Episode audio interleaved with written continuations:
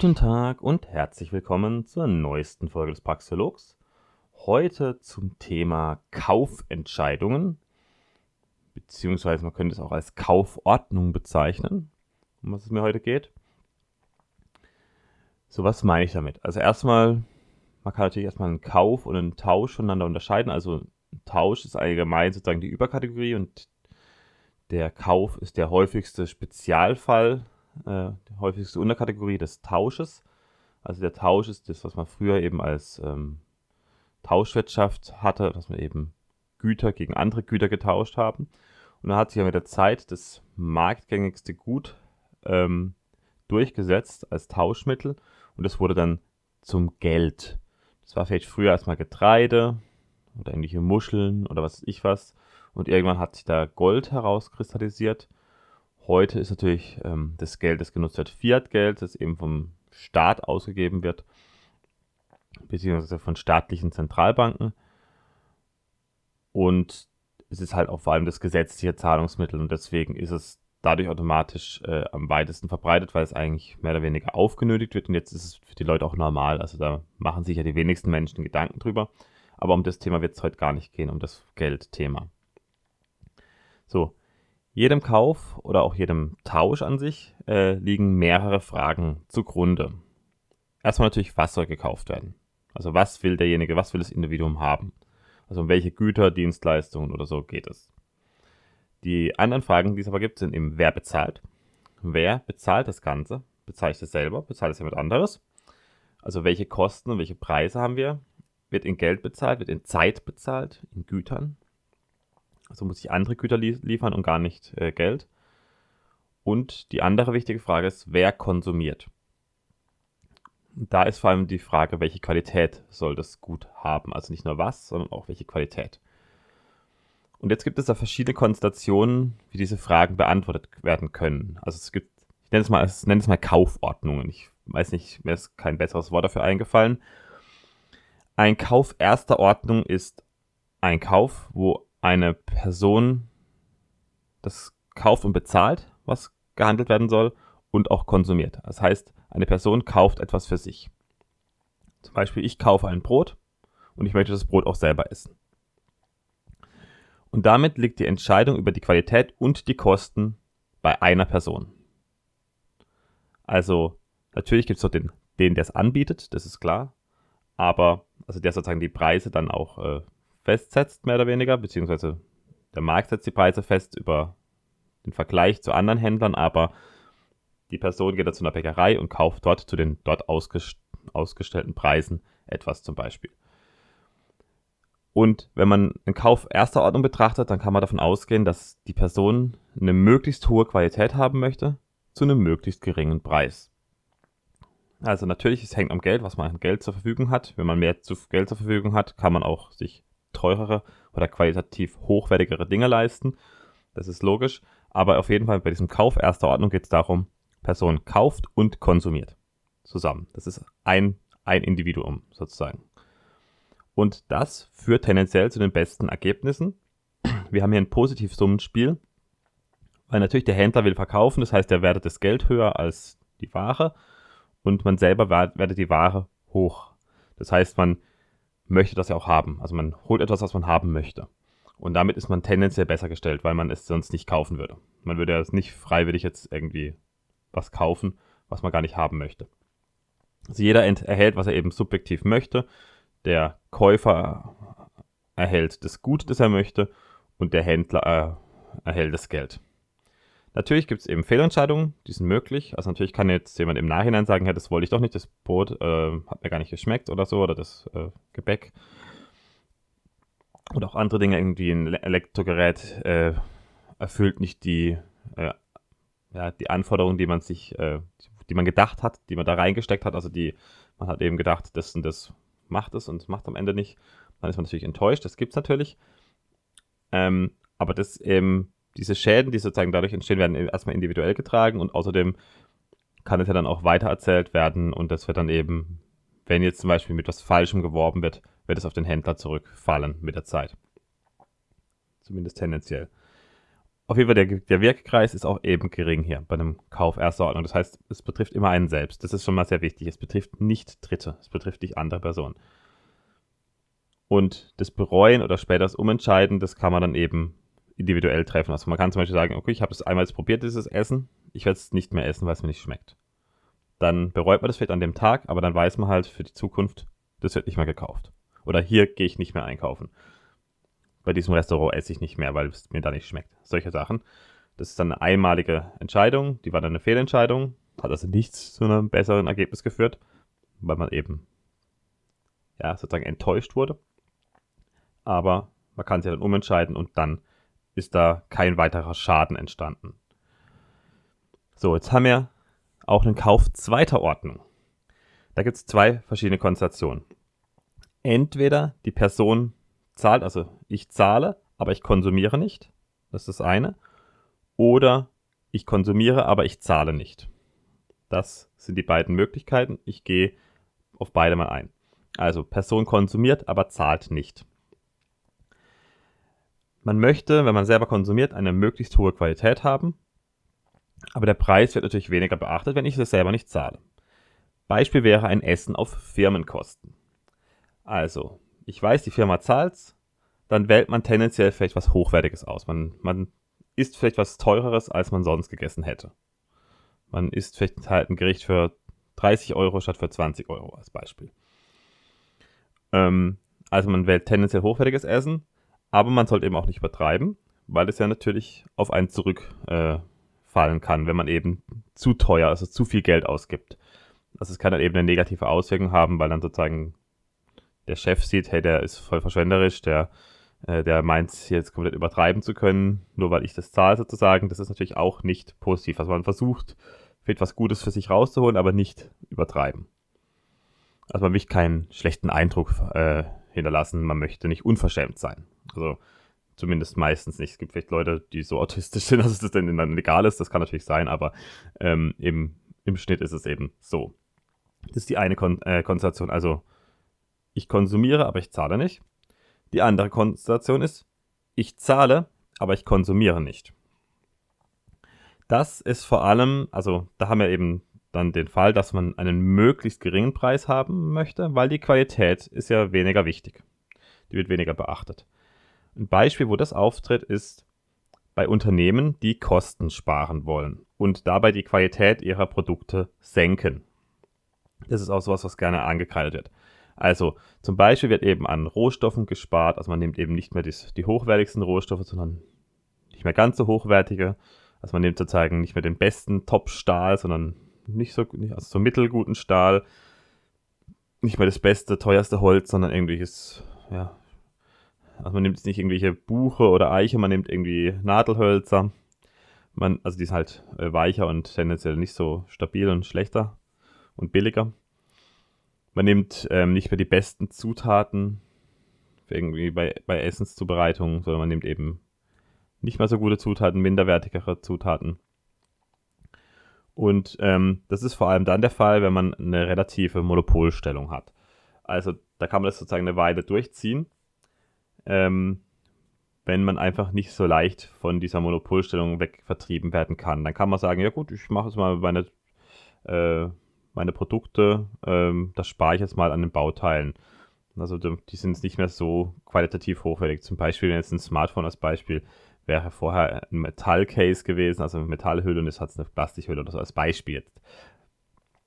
Man kann sich da sehr viel überlegen, was das sein könnte. Oder man spart an den Autos, an bestimmten im Interieur, an bestimmten Qualitätsmaterialien. Also man kann das schon als Unternehmen längere Zeit machen, aber man kann damit auch einen guten Ruf verspielen.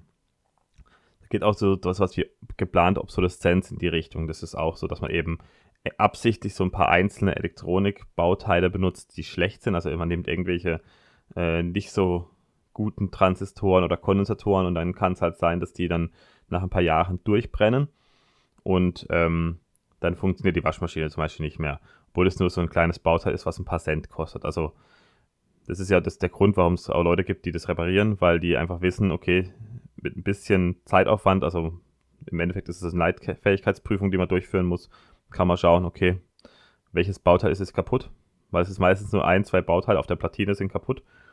Muss man rausfinden, welche das sind, kann die abknipsen und kann neue dran löten, die halt ein paar Cent kosten und dann kann man die Waschmaschine mit, mit ein bisschen Zeitaufwand und sehr wenig Materialaufwand, also sehr wenig Geldaufwand reparieren und dann funktioniert sie wieder ein paar Jahre. Also solche Dinge gehen ja. Also man muss sich halt nur ein bisschen ähm, elektronisch, elektrotechnisch auskennen und dann ist das eigentlich gar kein Problem, das wirklich selber eine Waschmaschine zu reparieren. Deswegen gibt es ja Leute, die das auch machen. Und wenn eben ein Unternehmen an sowas spart, ja, wir nehmen es halt billige Transistoren, billige Widerstände, billige was ich was, ähm, und die gehen dann halt kaputt und dann funktioniert es nicht mehr, dann ist das äh, sozusagen ein Grund, dann, dass jemand eine neue Waschmaschine kaufen muss, nach, nach, schon nach drei Jahren oder so, nach drei, vier Jahren, und sich dann denkt, ja, vielleicht kaufen wir nochmal die gleiche. Das ist unwahrscheinlich, vielleicht kaufen wir dann auch eine andere Marke, aber wenn das halt alle machen, dann ähm, kann jeder mal jede Marken, alle Marken durchgehen sozusagen und alle haben was davon. Das ist natürlich auch nicht Sinn der Sache, es ist auch sehr unnachhaltig, aber ja. Wird auch gerne angekreidet, aber das ist nicht zwingend eine, äh, hat nicht zwingend was mit Kapitalismus zu tun, eher damit, dass sie es sich halt oft aus Monopolgründen leisten können, beziehungsweise sie so eine ja, gute Marktposition haben, dass es halt nicht gleich zu einem Konkurs führt. Gut. Auf jeden Fall äh, ähm, erfolgen dadurch eben Vorwürfe, auch von Ausbeutung oder Wucherpreisen. Und das sind eben zum Beispiel relativ gerechtfertigte äh, linke, ist eine relativ gerechtfertigte linke Kritik.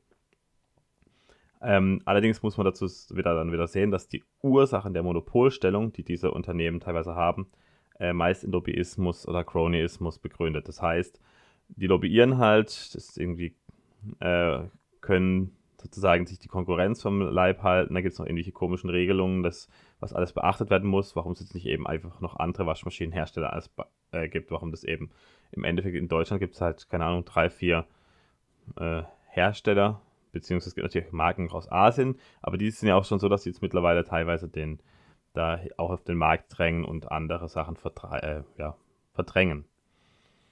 Also der deregulierte Markt ist auf jeden Fall nicht der Grund dafür, dass eben wie solche Sachen gemacht werden, sondern also auf einem deregulierten Markt kann man das natürlich genauso machen, aber es wird sich eher schneller, also eher früher als später äh, als schädlich für dieses Unternehmen herausstellen.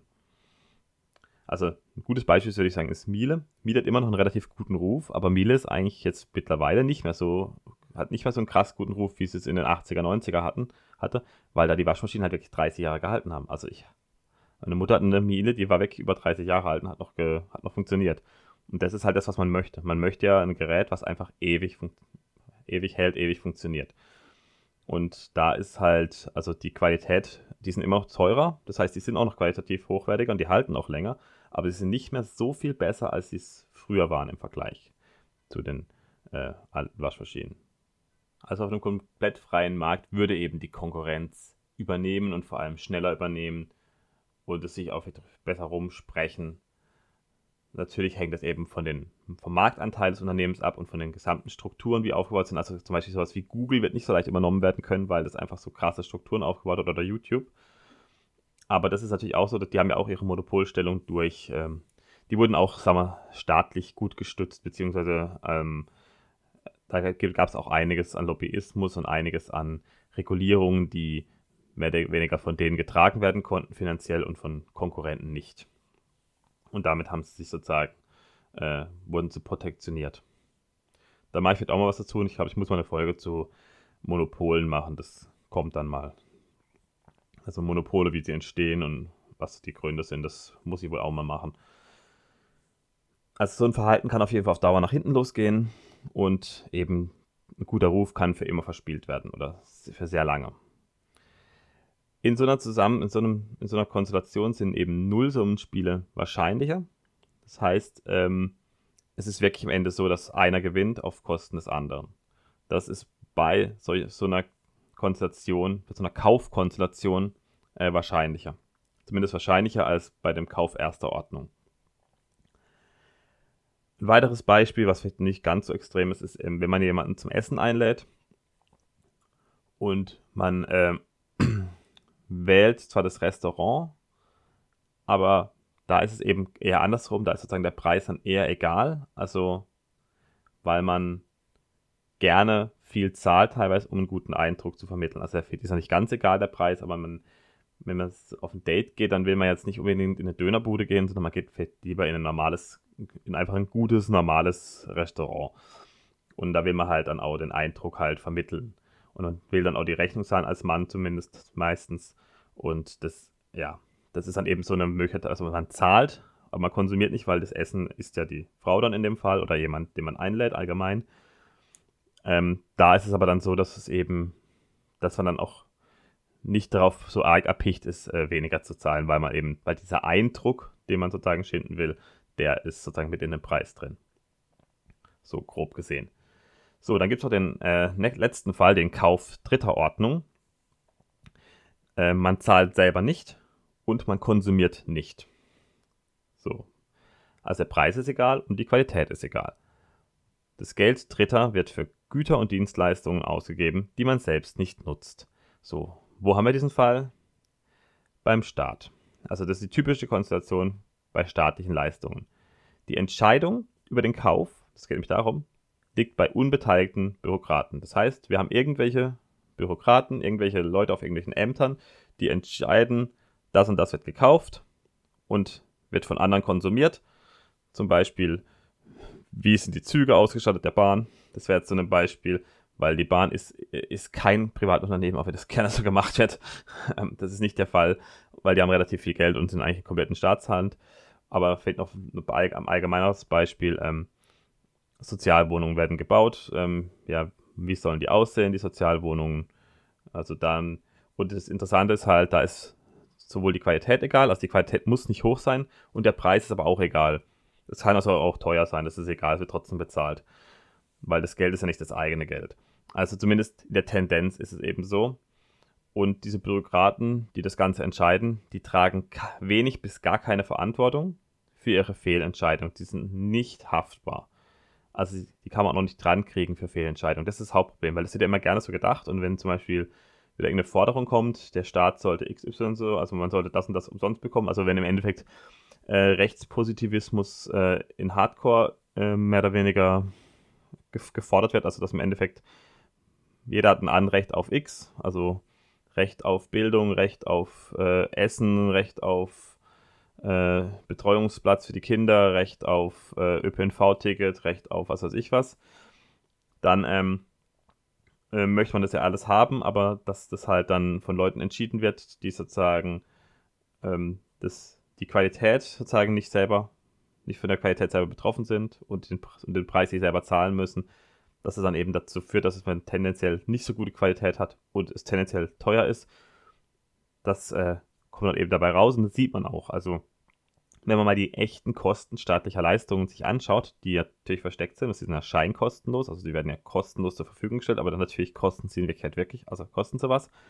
Und wenn man diese Kosten mal sich genau anschaut, dann merkt man eben, dass die ähm, dass die staatlichen Angebote, die Dienstleistungen, dass die von der Qualität nicht so gut sind wie vergleichbare private Dienstleistungen und dass sie eigentlich sogar teurer sind. Weil man sieht den Preis noch nicht, aber sie sind teurer. Also nehmen wir ein gutes Beispiel, habe ich schon bei Bildung gebracht, also ein Schulbesuch. Ein Schüler kostet, also ein Staat an einer staatlichen Schule kostet ein Schüler pro Jahr mehr als an einer privaten Schule. Nur hat man den Preis bei der staatlichen Schule schon über die Steuern gezahlt. An der privaten Schule muss man noch extra drauf zahlen. Das ist der Nachteil. Das ist auch das Problem. Deswegen heißt ja immer so, Mu, die sind so teuer, die Privatschulen. Ja, das ist halt Blödsinn, weil man halt diese Scheinkostenlosigkeit hat bei den, bei den staatlichen Schulen. Aber das ist halt, man hat halt diesen Vergleich nicht wirklich, weil man die Preise nicht sieht. Und das wäre eigentlich mal interessant, dass man für alle staatlichen Leistungen mal die Preise irgendwo sehen würde. Vielleicht kann man das mal irgendwie ein bisschen recherchieren und so mal so eine Tabelle einfach machen, nur dass man sich das mal vorstellen kann. Also auch eine Straße, die der Staat baut, wird vermutlich teurer sein, also wird vermutlich mehr Geld reingepfeffert und die muss nicht zwingend qualitativ besser sein, die kann genauso von der Qualität sein. Ich habe sogar schon ein paar Mal gehört, dass irgendwie in manchen Ortschaften einzelne Straßen von Privatpersonen ähm, in Aufträge gegeben wurden und bezahlt wurden und diese Straßen sind besser als die, ähm, die, die der Staat halt in der gleichen also in der, in der gleichen Ortschaft äh, gebaut hat. Also solche Sachen gibt es wohl öfters, kann man öfters beobachten. So, das Wichtige ist eben dieses, ähm, ja, dass dieser, dieser Gedanke, dieser wirklich, dieser sehr häufige Gedanke, der Staat sollte X bereitstellen, also irgendwas, es gibt ja, das gibt es ja in tausendfacher Ausführung, ignoriert eben diese logische Tatsache.